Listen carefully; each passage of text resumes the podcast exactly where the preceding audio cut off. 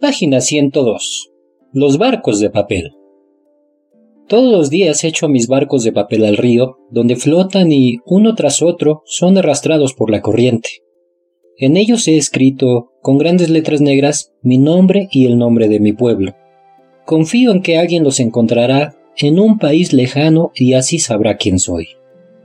Cargo mis barquitos con flores de shuli cogidas en nuestro jardín y espero que estas flores abiertas al amanecer tendrán la suerte de llegar al país de la noche.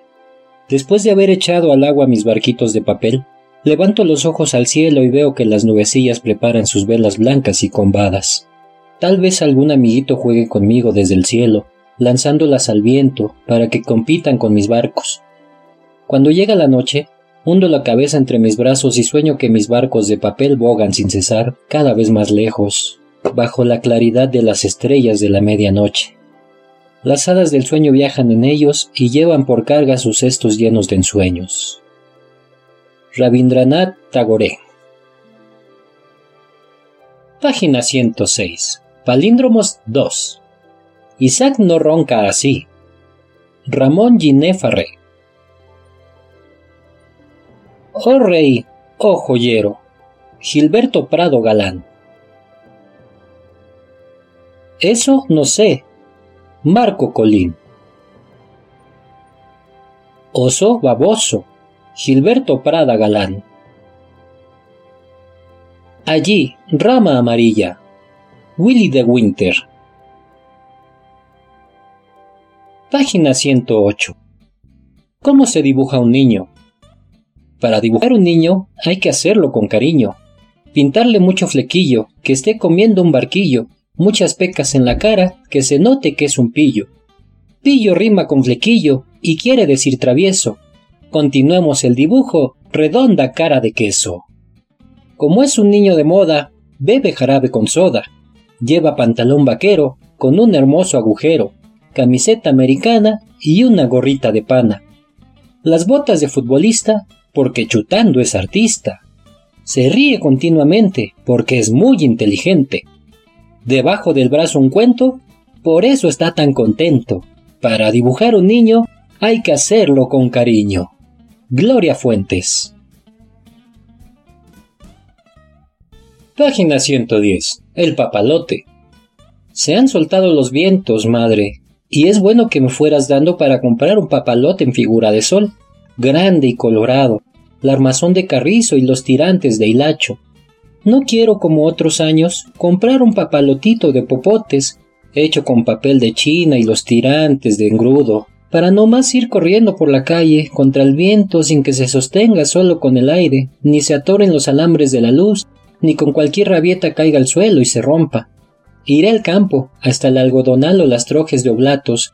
Si no quieres, madre, que vaya tan lejos, subiré a la azotea, verás qué bonito, sin necesidad de correr, el aire coge mi papalote. Yo tendré que hacerme fuerte para que no me lleve. Si colea, no será para caerse. Verás qué bonito irá subiendo a prisa, casi arrancándome el hilo de las manos, en lo alto. Madre, la figura del sol parecerá que se ríe y yo tendré el gusto de sujetarle y moverla a mi antojo, como si moviera y sujetara, con un gran cordón, al sol de veras, títere de mis juegos. El cielo está azul parejo, no hay una nube y los vientos, madre, se han soltado. Agustín Yáñez. Página 114. Cuarto creciente. Luna, lunita, te miré en el cielo. Luna, lunita, te miré en la mar. Luna, lunita, te voy a comprar. Efraín Subero. Página 115. Caracol. Caracol, estate quieto. Donde tú estés, estará el centro. La piedra sobre el agua y el grito en el viento forman las imágenes puras de tu ensueño, las circunferencias imposibles en tu cuerpo. Caracol, col, col, col, estate quieto. Donde tú estés, estará el centro. Federico García Lorca. Página 116. El ropero.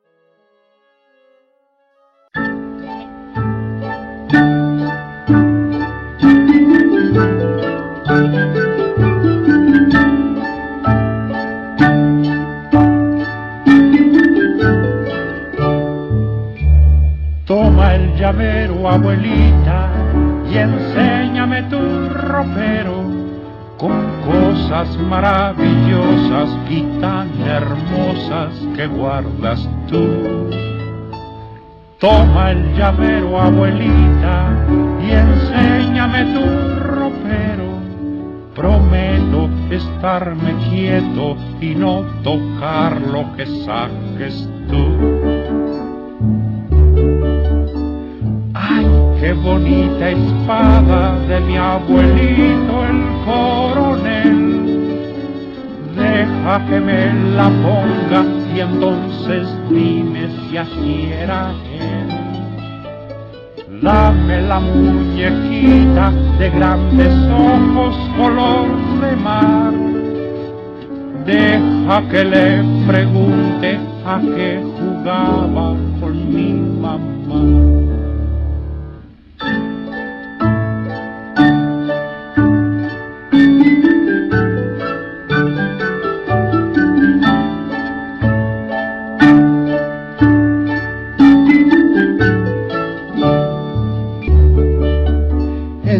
Enséñame tu vestido que hace ruidito al caminar y cuéntame cuando ibas en carretera con tu papá. Dame aquel libro viejo de mil estampas, lo quiero abrir. A los niños en estos tiempos los mismos cuentos les gusta oír.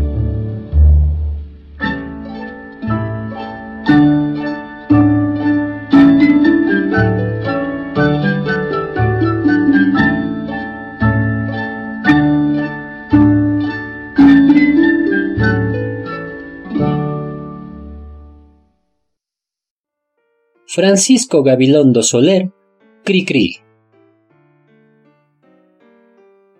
Página 119. La cabra tira al monte. Personajes. Señor Segán, Cabrita y narrador. Escenografía. Una casa en el campo, un corral y un monte. Narrador. Nunca aparece, solo se escucha su voz. El señor Segán no tenía suerte con sus cabras. Por más que las trataba bien, se escapaban al monte. Allí duraban poco porque el lobo se las comía. Ahora voy a comprar una cabrita. Se acostumbrará a la granja y no querrá irse. El señor Segán compró una cabrita blanca con las pezuñas negras y los cuernos rayados. Blanquita, te voy a amarrar a este árbol con una cuerda larga para que puedas pastar y saltar donde quieras. Pero muy pronto la cabrita se aburrió. Miraba el monte y soñaba con pasearse y comer allá. Señor Segán, déjeme ir a la montaña. ¿Quieres irte, pequeña? Te comerá el lobo. Quiero irme. ¿No entiende? ¿Qué harás si llega el lobo? Pelearé, pelearé. Me. No, Blanquita, te protegeré. Voy a encerrarte para que no te coma el lobo. La encerró con llave en el granero, pero se le olvidó cerrar la ventana y la cabrita escapó hacia el monte. Allá sintió una gran felicidad. ¡Qué bonito huelen las flores y la hierba es deliciosa! ¡Me! Pero llegó la noche y la cabrita se sintió triste. Extrañaba al señor Segán, que sonaba su silbato llamándola. Oigo el aullito del lobo. ¿Qué hacer si regreso? El señor Segán me atará al árbol. Mejor voy a quedarme. ¡Me! ¡Me! De pronto, la cabrita escuchó un ruido. Era el lobo. Con sus orejas puntiagudas y su hocico largo, miraba la cabrita y se relamía. Debo resistir hasta el amanecer. Tenía razón el señor Segán. No me queda más que atacarlo con mis cuernos y mis patas. ¡Ne! ¡Ne! De vez en cuando, entre batalla y batalla, la cabrita volvía la mirada hacia la casa del señor Segán y balaba llamándolo. Debo resistir hasta el amanecer. Eh, Entonces el señor Segan vendrá a buscarme. Me, me, me. Llegó el amanecer. Blanquita estaba cansada. Se acostó sobre la hierba y cerró los ojos. Escuchó el aullido del lobo cuando unos brazos cálidos la levantaron. Blanquita, Blanquita, pronto te pondrás bien. Obra de teatro basada en un cuento tradicional.